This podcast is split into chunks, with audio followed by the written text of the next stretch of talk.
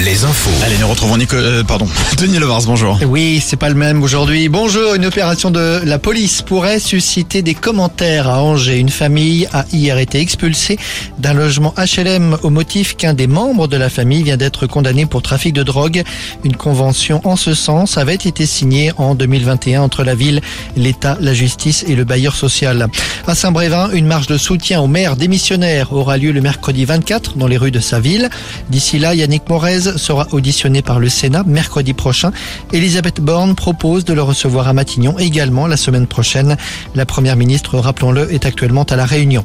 Un député de la France insoumise est visé par une enquête pour blanchiment de fraude fiscale et abus de biens sociaux.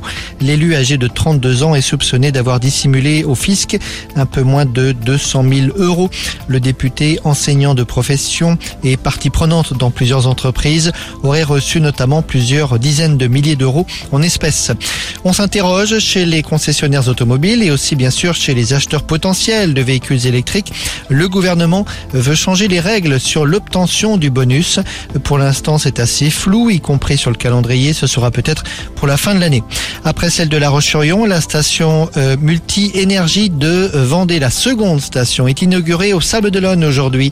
Outre les bornes électriques, elle fournira du biogaz, mais aussi de l'hydrogène issu de l'usine Life située près des éoliennes de Boin.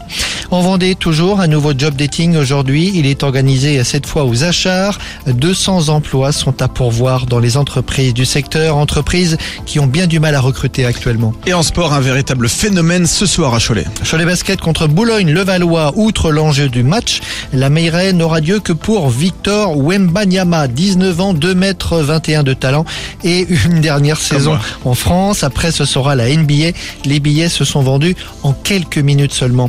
La mairie de La Rochelle l'a annoncé hier soir. Il y aura finalement deux écrans géants sur le Vieux-Port pour la finale de la Coupe d'Europe du Stade Rochelet le 20 mai. Côté musique, l'événement ce week-end, c'est le concours Eurovision de la chanson qui aurait dû avoir lieu en Ukraine. Cette année, ce sera finalement à Liverpool demain soir. Lazara, paraît-il, occupe le top 5 chez les bookmakers. Et enfin la météo. C'est le deuxième jour des seins de glace et on est bien au-dessus du 0 degré. 8 degrés ce matin à Fontenay. De larges éclaircies aujourd'hui sur les Pays de la Loire. Bonne journée à tous.